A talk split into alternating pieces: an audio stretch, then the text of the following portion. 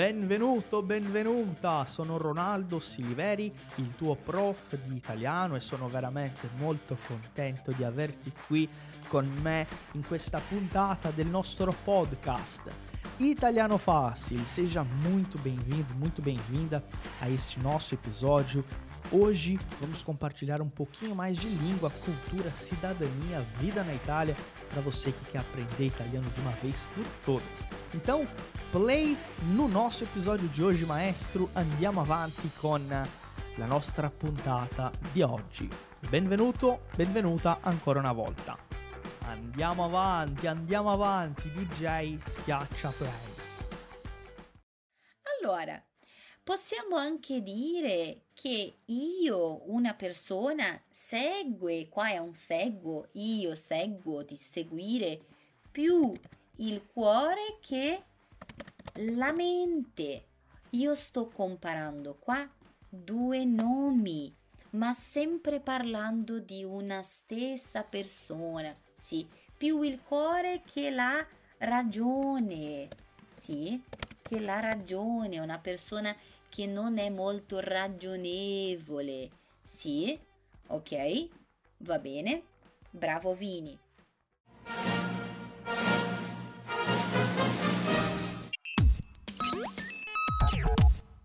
Você sabia que o Italiano Fácil é a única escola online de italiano do Brasil que traz os alunos para estudar aqui na Itália?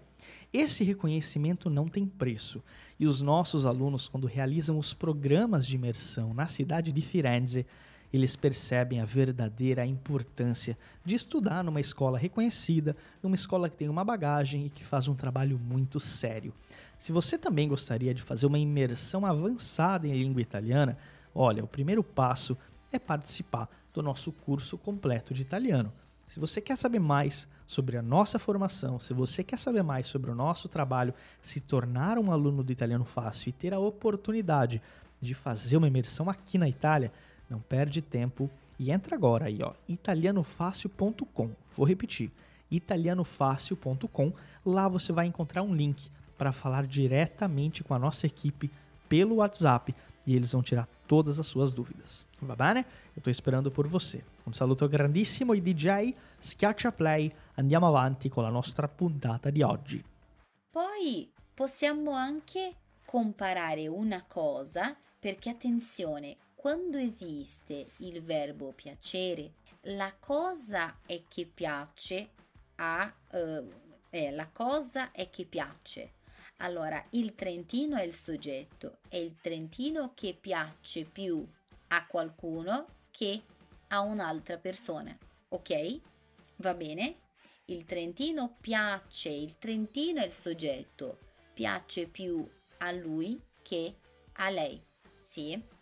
Uh, mio papà manca più a me che a mia sorella, sì? perché mancare, piacere, sono queste cose, queste parole mio papà, il trentino che sono il soggetto.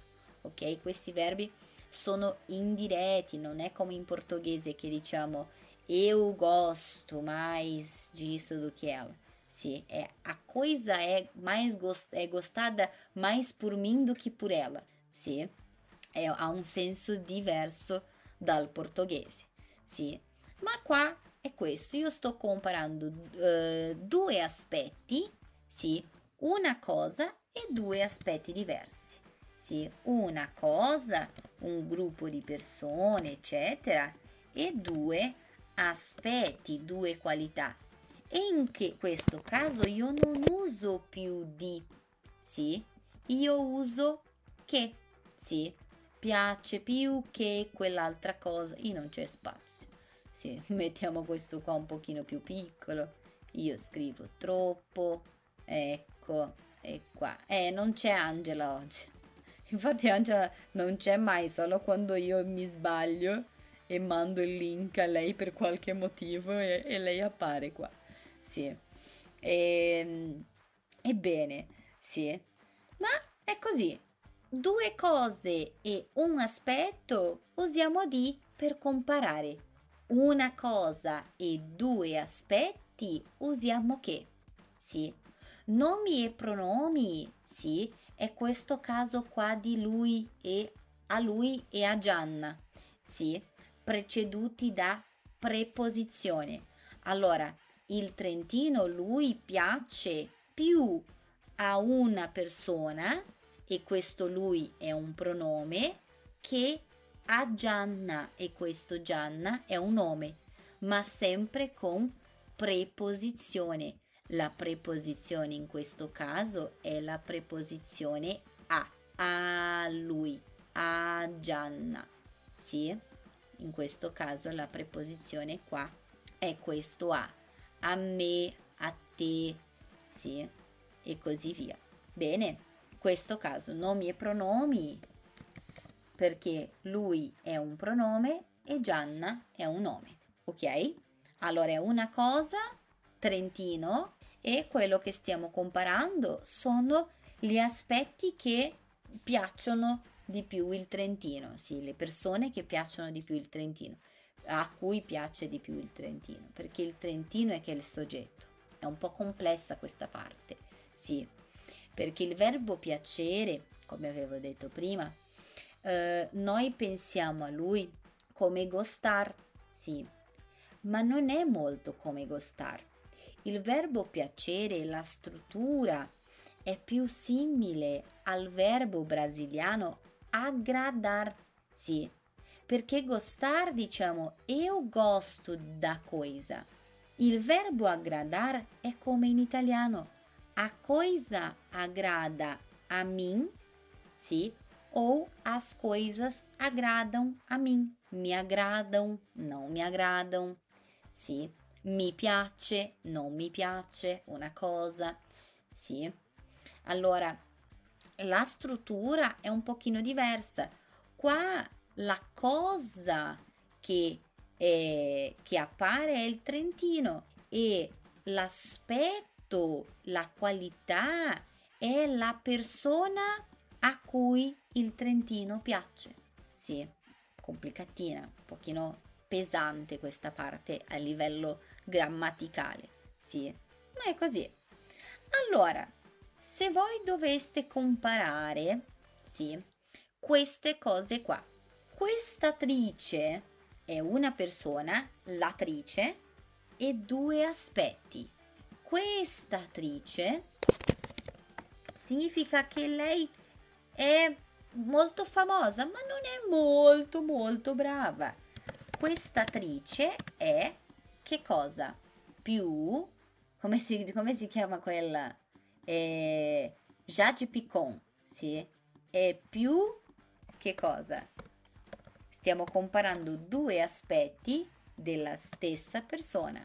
Esatto, sì? È più famosa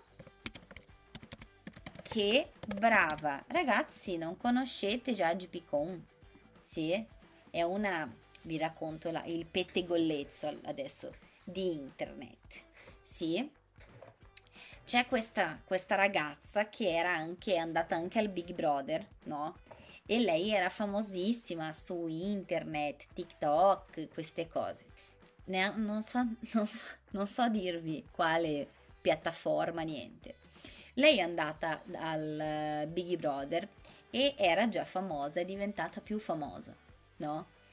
E hanno invitato lei a fare una, una telenovela.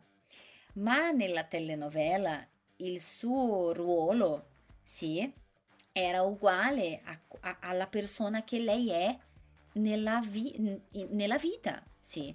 Era una ragazza ricca che era un po' maleducatina, eccetera, aveva tutto. E lei è così, sì.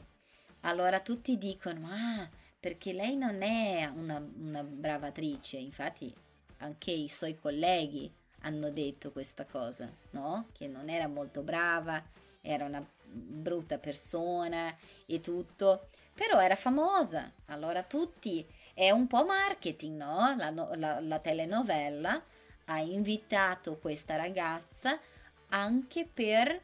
Uh, creare questa influenza sulle persone per guardare la telenovela e dire mm, è brava per davvero o no? Sì, È youtuber, esatto. Lei era una YouTube, non è neanche TikTok, non so neanche. Esatto, momento pettegolezzo. Pettegolezzo è la fofochina. Sì, la... Esatto. Cioè, ecco, sapete tutto. Luisa è cultura veramente importante, quella più inutile possibile. Sì. Vabbè, allora, questa attrice è più famosa che brava. Cosa significa? Che lei è molto famosa, ma non è tanto brava così. Sì, ecco. Allora, è più famosa che brava, sì? Poi, alla lezione del martedì c'erano uomini, donne. Allora, minoranza, cosa facciamo? Oggi vado a letto un po' più informata. Elaine è un, do, un dos, com'è? Desodificatore. Questo uomo è più geloso che forte, esatto, possiamo fare così. Sì. La mia matte è più, è più, fredda che calda, ragazzi.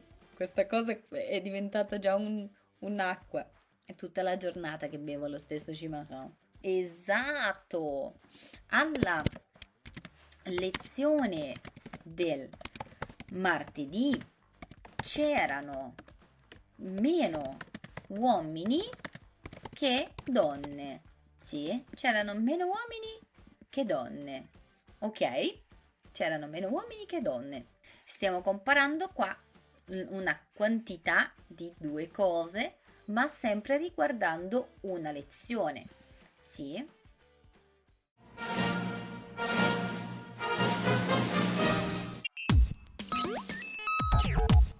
Você já conhece a loja oficial do Italiano Fácil?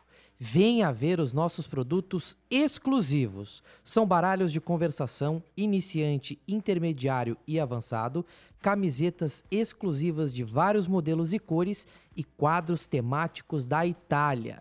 Na nossa loja você também tem o um livro exclusivo Hackeando a Aprendizagem da Língua Italiana, O Caminho da Fluência, escrito pelo professor Ronaldo Siliveri.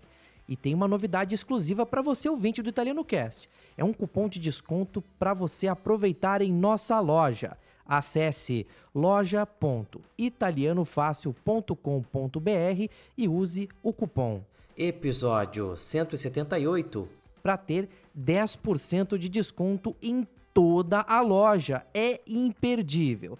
Repetindo, acesse loja.italianofácil.com.br e use o cupom para aproveitar o desconto. Ti aspettiamo e andiamo avanti con la nostra puntata. Poi questa qua, Anna, Anna, svogliata, stupida. Svogliata, sì, è senza voglia, senza volontà di fare le cose, di studiare, sì. Immaginate che Anna va a scuola e arriva a casa, deve fare i compiti e l'altro giorno, il giorno successivo, sì, non porta i compiti. E la professoressa Anna, dove sono i compiti? E lei dice, eh, eh non, non sapevo fare questi compiti, non sapevo farli. Però durante la lezione lei risponde tutto, risponde tutto che l'insegnante domanda.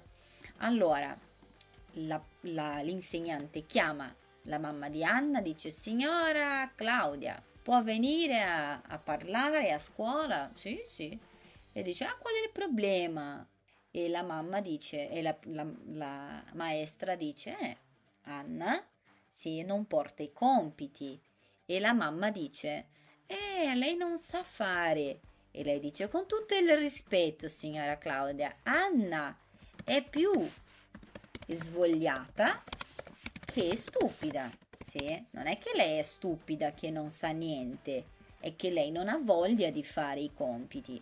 Sì, perché durante la lezione guardate cosa fa mi- la mia mente. Io per fare questi esempi per voi, sì, io creo delle grandi storie nelle, nella mia testa, nel, del contesto in cui la... È così. Poi, poi, come dice, adesso c'è il meme su internet, vocês alugaram um triplex na minha cabeça com queste cose qua. Sì, avete affittato un, un quadrilocale nella mia testa dopo questi esempi. Sì. Eh, esatto, io creo queste storie così. Anna è più svogliata che stupida. Non è che lei è stupida, è che lei non ha voglia. Sì, non ha voglia di fare. Stupida è il contrario di intelligente, tra l'altro. Sì, puoi scrivere un romanzo. io scrivo un romanzo, un libro. Sì. Ecco, la mia vita insegnando italiano, poi comincio e non c'entra niente. Sono storie così, tutte sconnesse, con nessuna connessione, eh, perché questa è la mia mente un pochino. Sì, va bene. Importante che capiate tutto. Sì, avete capito questa cosa? È chiaro? È più svogliata che stupida. Non è che lei è stupida, che non sa. Sì, è che lei non ha voglia. Sì? Ecco c'erano due basta. mm-hmm. Ok? Esatto, Lucia, la creatività. Sì. Esatto. Di cre- ecco, anche Francileide ha detto la creatività. Sì. Bene. Questa prossima, vediamo. Questa fate, io non creo storia. Ok? Basta storia. Vivere a Firenze, costoso. Vivere a Milano, e qua abbiamo di nuovo uguaglianza. Uguaglianza, ragazzi. Rimane uguale a quel comparativo là sopra. Sì, non c'è nessuna differenza. Quando usiamo uguaglianza, da quel comparativo a questo tipo di comparativo, non ci sono differenze. Sì? Ah, Meire, grazie. che carino. Dai, forza. No, Regina! No, non, non lo dire! Sono un po' stupida. No, non è vero. Sì, siamo tutti intelligenti. È che a volte con più tempo, sì, capiamo meglio, con meno tempo, un pochino meno. Sì, è la mia mente è complicata, ragazzi. Io parlo mentre dormo, è una fanta- è fantastico. Uh, perfetto, bravi! e ci sono... Ah, gra- bravissimi! Allora, vivere a Firenze, perfetto, è così costoso come vivere a Milano. Ecco, oppure come avete altre alcune persone hanno fatto così come altre persone hanno fatto tanto quanto vivere a Firenze è tanto costoso quanto vivere a Milano. Perfetto, perfettissimo. Ok, ottimo. Sì, questa qua invece. Ah, questa qua è un, è un, un, un bel messaggio a voi. Sì, e non solo alle, alle studentesse, sì, ma agli studenti anche.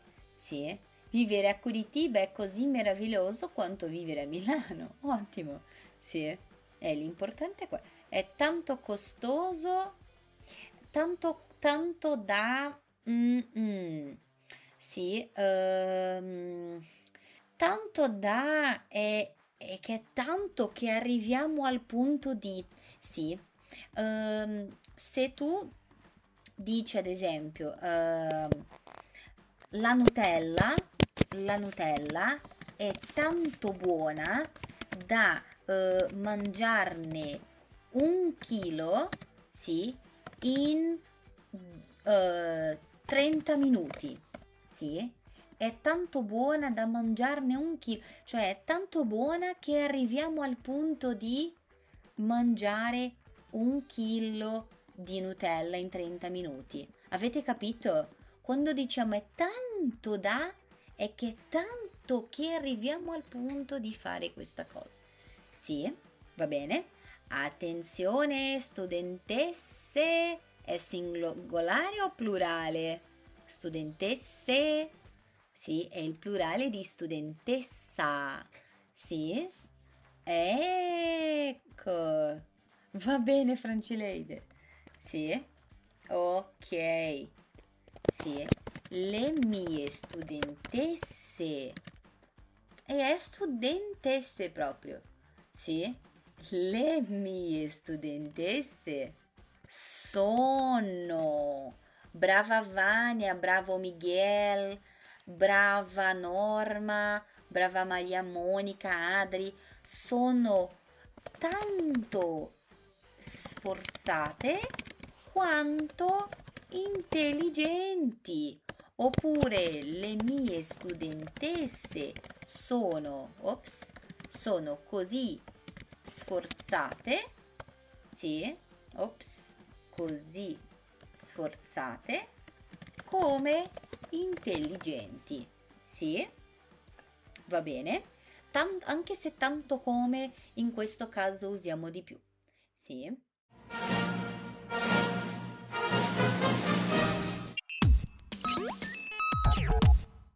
Ehi, ci sei? Ci sei é uma forma de dizer: você tá aí? Eu tô passando aqui só para dar uma dica importante durante o nosso episódio. Toda vez que você vê uma palavra que você não conhece, ou toda vez que você vê alguma expressão que você não lembra ou talvez não tenha entendido, pausa, volta um pouquinho e tenta anotar essa expressão. Se você já é aluno do Italiano Fácil, com certeza você vai encontrar no material da aula toda a transcrição e o material que foi utilizado. Se você não é nosso aluno, não tem problema. Você pode também entrar em contato junto com a gente e perguntar, tirar suas dúvidas gratuitamente. Chama a gente lá no Instagram, arroba e diz que você estava assistindo o podcast e tem uma pergunta para a gente. Ti sto aspettando. Un saluto grandissimo e a presto. Bene, questa qua, ultima di questo esempio, ecco, è l'ultima di questo esempio. Poi facciamo un giochetto. Un giochetto breve, non molto lungo, ok? Un gioco breve. Dai, difficile parlare italiano, difficile parlare italiano, capire italiano. Allora, è...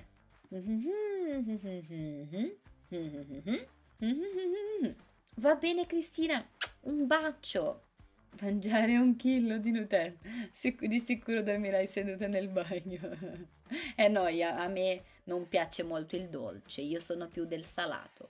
Sì, sono più del salato. Ecco, difficile parlare italiano, capire italiano. Diciamo, è, ecco, è più, sì, è più difficile parlare italiano. Vedete un aspetto Mm, è più difficile parlare italiano che capire italiano. Sì, bene. Una cosa, due aspetti. Sì, va bene. È più difficile parlare italiano che capire italiano. Sì, bene. Sono, io sono, sono, sono d'accordo. Io ne sono d'accordo. Sì. Ecco, non so voi. Vediamo. Allora, ricordiamo la cosa più importante di questo comparativo. Quando facciamo un paragone tra due cose riguardo a un aspetto, usiamo di. Quando facciamo un paragone tra due aspetti riguardo a una stessa cosa, usiamo che. Ok? Per vedere proprio quello faccio con voi questa cosa qua. Dobbiamo completare, sì, dobbiamo completare queste frasi con di o con che. Se è di, dobbiamo pensare è di articolata o di o, o di semplice, sì? Piano piano, facciamo, facciamo in ordine. La 1 dice, secondo me l'aereo è più pratico, trr, treno. Usiamo qua di o che. Se è di, non facciamo ancora l'articolata. Di o che. Ah, guardate qua, due cose, l'aereo e il treno, due cose, un aspetto, due cose, un aspetto, usiamo di. Sì, attenzione, usiamo di. Se usiamo di, è più pratico di più. Quale articolo usiamo con treno? Lo, la, il, che cosa? il treno. Allora, l'aereo è più pratico di più il treno del treno. L'aereo è più pratico del treno. Sì, secondo me l'aereo è più pratico del treno. Sì, qua nel mio paese la gente legge più libri, tararà, giornali. Uso di o uso che in questa qua? Nel mio paese la gente legge tararà, giornali. Qua vedete che stiamo parlando di un soggetto. La gente legge più è una stessa cosa la gente e due aspetti. Lo stesso soggetto. La gente legge più libri che giornali. Che giornali. Ok? Più libri che giornali. Allora, il mio lavoro di adesso è più divertente e interessante, tararà, quello di prima. La 3 che cosa usiamo? Di o che? Il mio lavoro di adesso è più divertente e interessante, tararà, quello di prima. Mm, qua stiamo dicendo, facendo comparazione tra il lavoro di adesso e il lavoro di prima. Il lavoro di adesso e il lavoro di prima. Allora, il lavoro di adesso è più divertente di quel lavoro di prima. Sì, è più divertente di quello. Sono, sto comparando due lavori. Qua sto comparando due mezzi.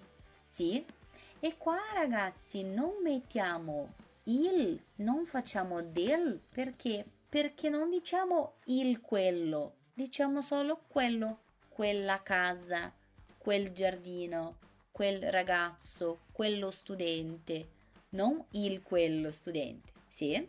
Questa 4 per me è più divertente trascorrere le vacanze al mare. Tararà, andare in montagna. Possiamo dire due volte di? In quale senso? Sì, di adesso, di prima. Sì, di quello di prima. Sì. Ecco, questa 4 è un pochino più tranquilla.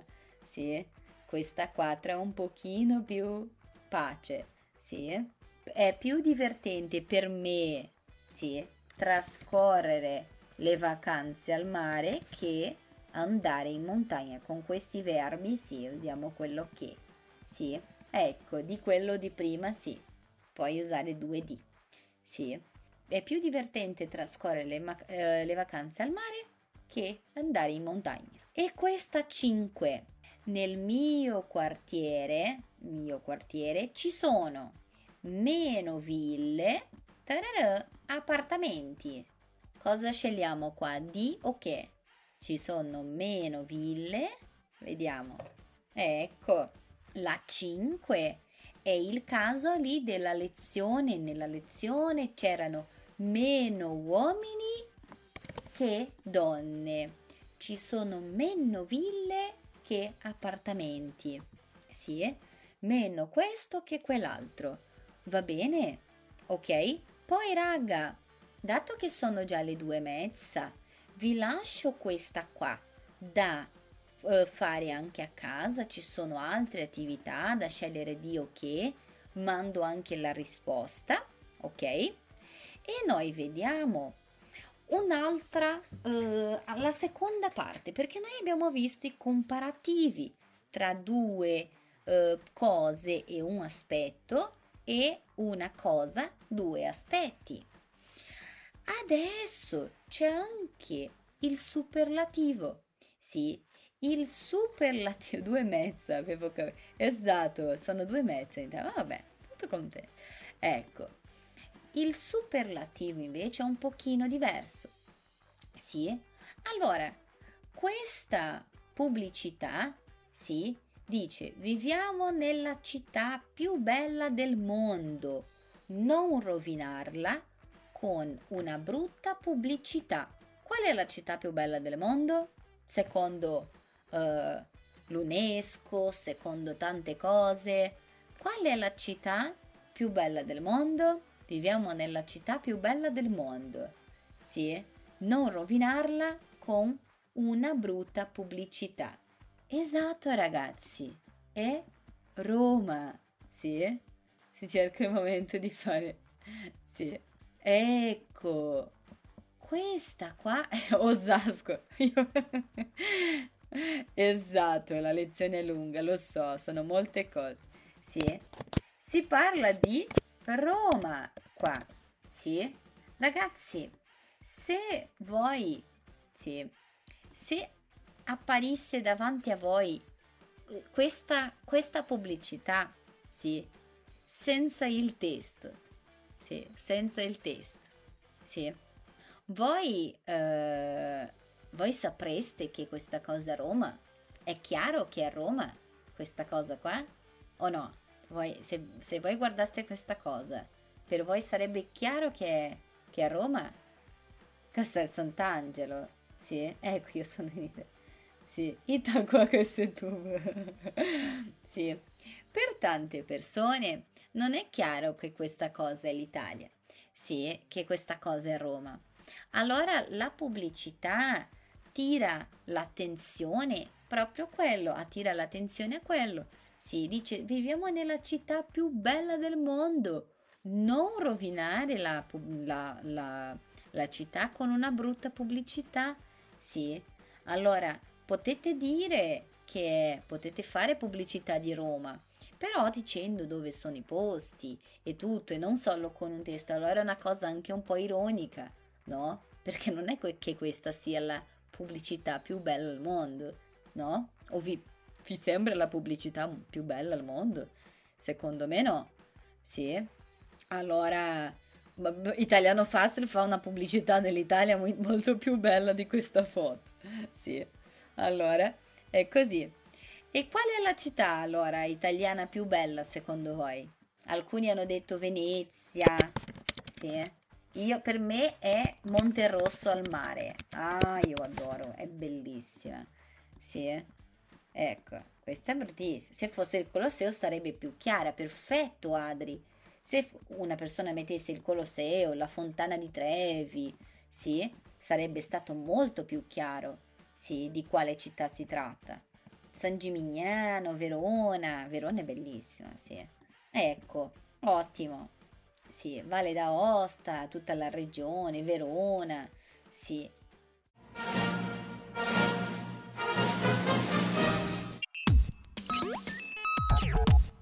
Tenho uma dúvida muito importante. Você já viu a nossa página oficial no Instagram? Não? Então corre no Italiano Fácil, arroba Italiano para acompanhar as nossas publicações. São conteúdos com muitas informações e curiosidades sobre a vida na Itália. Além disso, você tem muita prática de italiano com o nosso material exclusivo. Você aprende muito da Itália sem sair de casa e somente abrindo o seu celular. Acesse no Instagram, arroba Italiano Fácil e nos siga. Conto com você para curtir e compartilhar momentos e curiosidades italianas por lá. Va bene? Vamos dar sequência ao nosso episódio de hoje. Bene, vedete qua che nel testo dice uh, viviamo nella città, la città più bella del mondo. Questa cosa, ragazzi, è un superlativo. Sì, la città più bella del mondo. Sì? Eh, qualcuno dicono Milano. Ecco. Ah, Eliane, tu amerai Monterosso al mare, perfetto. Sì, ecco. La città più... Portami con te, cioè, me ne voglio. Sì, la città più bella del mondo. E questa, la città più bella del mondo, è un superlativo. Sì, è un superlativo che noi conosciamo come superlativo relativo. Perché? perché è come una comparazione con tutto che ha nel mondo, con un ente, no, è una comparazione con tutte le altre cose di una stessa categoria. Ok? Se io dico la città più bella del mondo è la città più bella tra tutte le altre città. Se io dico mm, il Shimahau è la bibita più buona, la bibita più buona tra le altre bibite, sì? Ah, uh, i miei studenti sono i migliori che ci siano. Sono i migliori che ci siano tra tutti gli studenti al mondo, sì? Allora quando usiamo questo superlativo stiamo facendo sì una comparazione con tutte le altre cose di una categoria. Sì, studenti, città, bibite. Sì, un bacio Malù. Allora, dicendo qua, ad esempio, l'albergo Il Principe è il, se è di maggioranza, è il tararà grande della città. Come dobbiamo completare qua? È un superlativo di maggioranza? Allora, è l'albergo esatto Marsia più grande della città. Cioè, tra tutti gli alberghi è il più grande. Sì, è un superlativo di maggioranza. Ok? Io sto facendo, volendo o non volendo, una comparazione con altri alberghi della città. Sì. Poi dice chi è tararà, calciatore più ricco del mondo? Sì. Chi è tararà, cosa metto qua? Chi è? Cosa manca? Tararà, calciatore più ricco del mondo.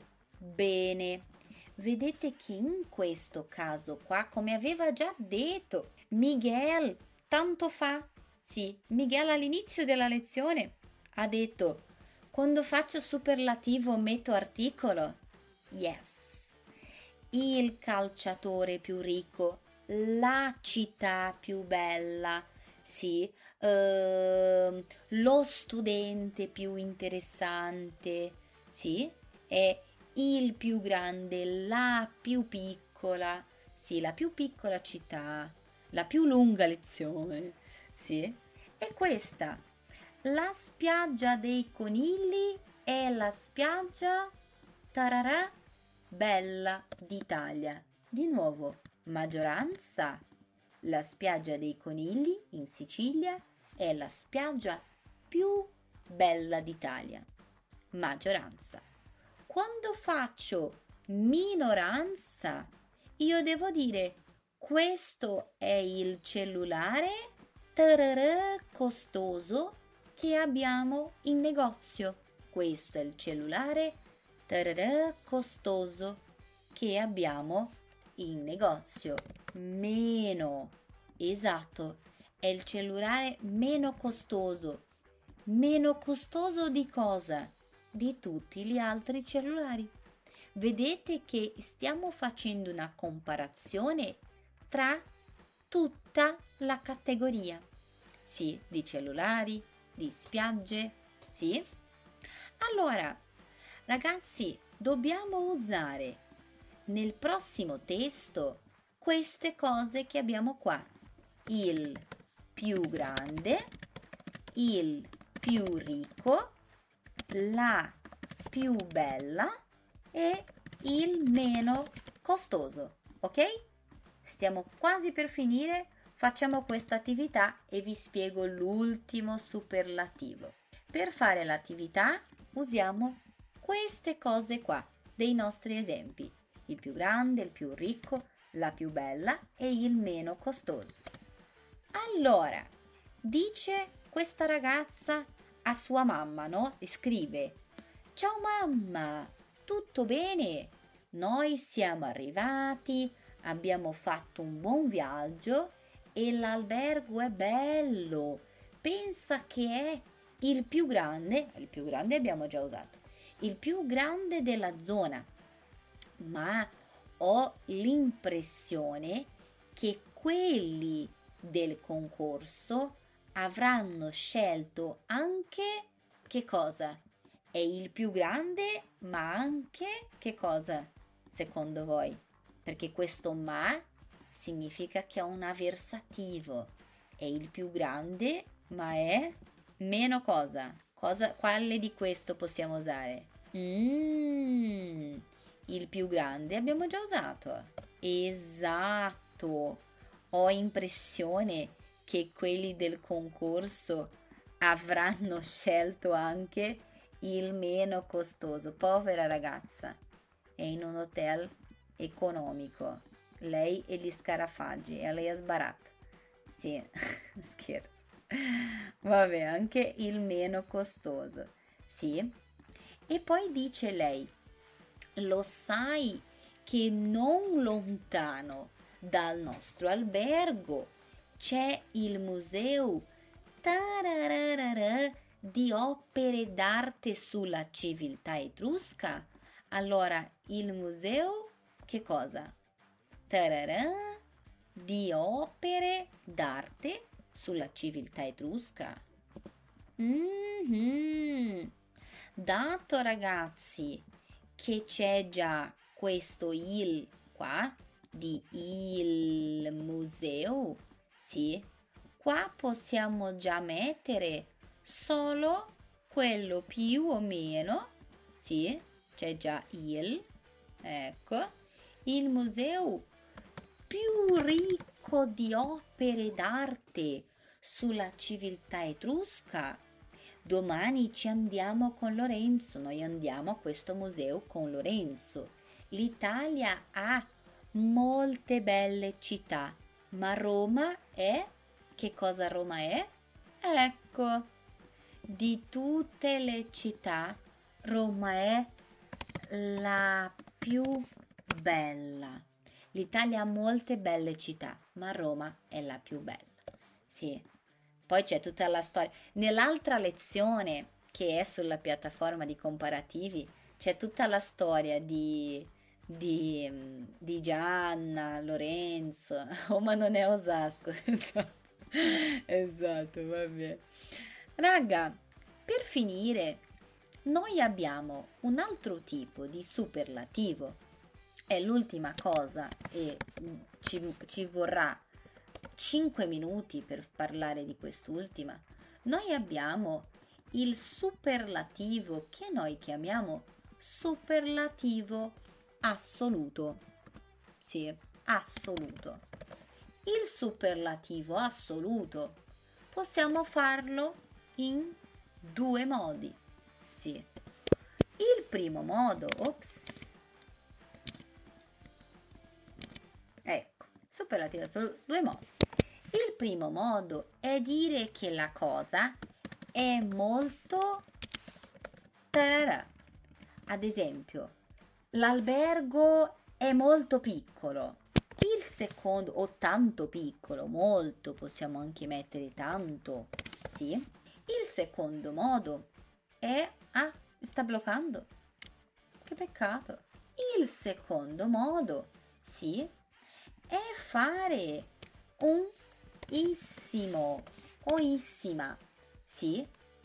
È molto piccolo, è piccolissimo, sì. È molto bella, è bellissima. La pasta è molto buona, è buonissima. Sì, sono modi di fare il superlativo. Se parliamo con la ragazza, la ragazza dice: Ti è piaciuta Roma? E lei dice: Sì, molto. Per me Roma non è bella. Roma è che cosa? Che cosa Roma è? Non è bella. È Esatto, per me Roma non è bella. Roma è... E adesso se io vi dico cosa ne penso, non, so, io adoro Roma, non, non capite male, io amo tutta l'Italia, però penso che ci sono altri posti anche molto belli. Sì, Roma è bellissima, ma Roma è una città da, da innamorarsi, veramente fantastica non è bella, non è solo bella, è bellissima. Sì, il nome della, della telenovela, esatto. Poi tu domandi a questo turista, com'era l'hotel? E lui dice, una delusione, tremendo, una delusione. Mi sono trovato in questo hotel, mi sono trovato malissimo o benissimo.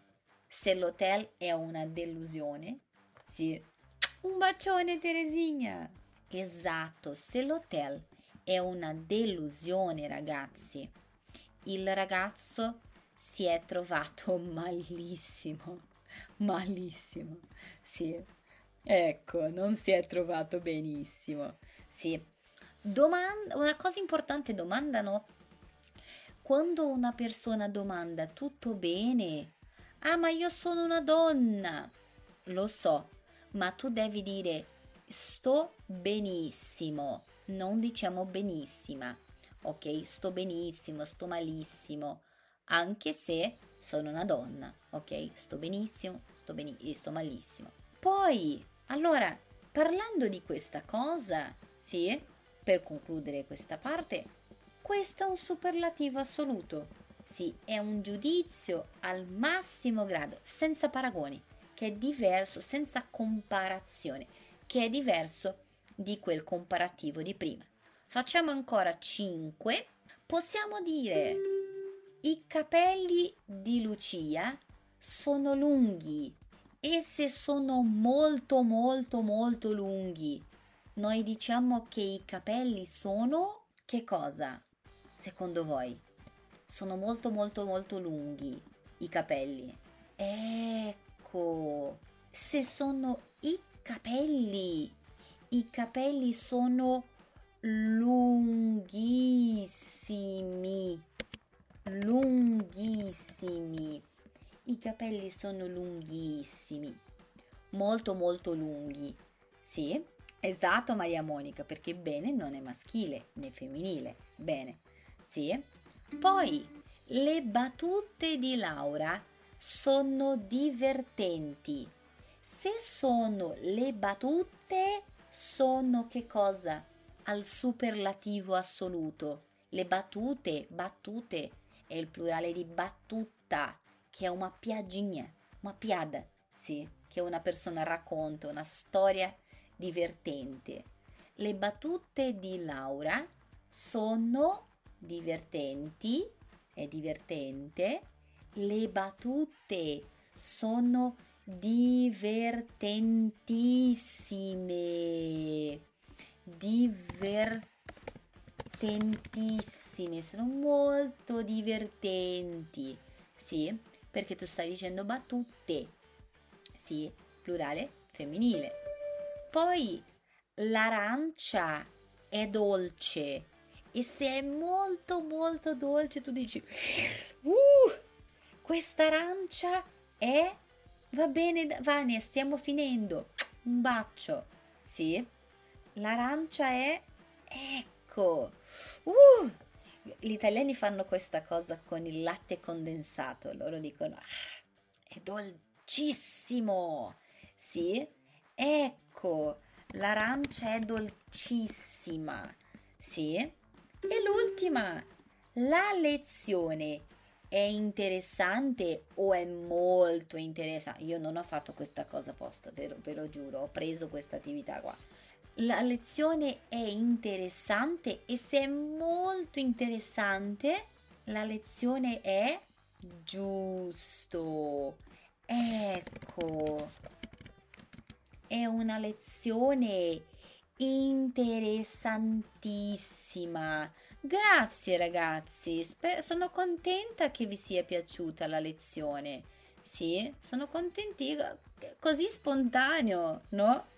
Vabbè, raga, dopo questa, quest'ultima parte che ve lo giuro non era pianificata, non era, era così, ho detto, ah, faccio le carte, sì, mettiamola, sì. Dopo questa cosa spontanea, sì, Uh, vi ringrazio molto. Mando questo materiale con le risposte a Amanda, la, le ragazze Amanda e le ragazze di, mm, del supporto, sì, e domani sarà già sulla piattaforma la lezione, potete guardare di nuovo, fare le attività che non abbiamo fatto, fate un pause quando passo lì, così potete vedere bene, sì, e, ehm, e niente, grazie, tu sei bravissima, voi siete tutti bravissimi, sì? Siete i più bravi di tutti. Va bene? Un bacione a voi, buon riposo, godetevi il vostro venerdì, sì, e noi ci vediamo la prossima settimana. Va bene? Grazie a te Carlos. Un bacione, arrivederci. Ciao ciao. È stato un piacere enorme averti qui con noi per un'altra puntata del nostro podcast ufficiale. Ci vediamo in un'altra puntata. Grazie mille e a presto. Foi um prazer enorme receber você para mais um episódio do nosso podcast aqui do Italiano Fácil. Eu espero ver você em mais um episódio em uma próxima puntata. Muito obrigado, grazie mille e até a próxima.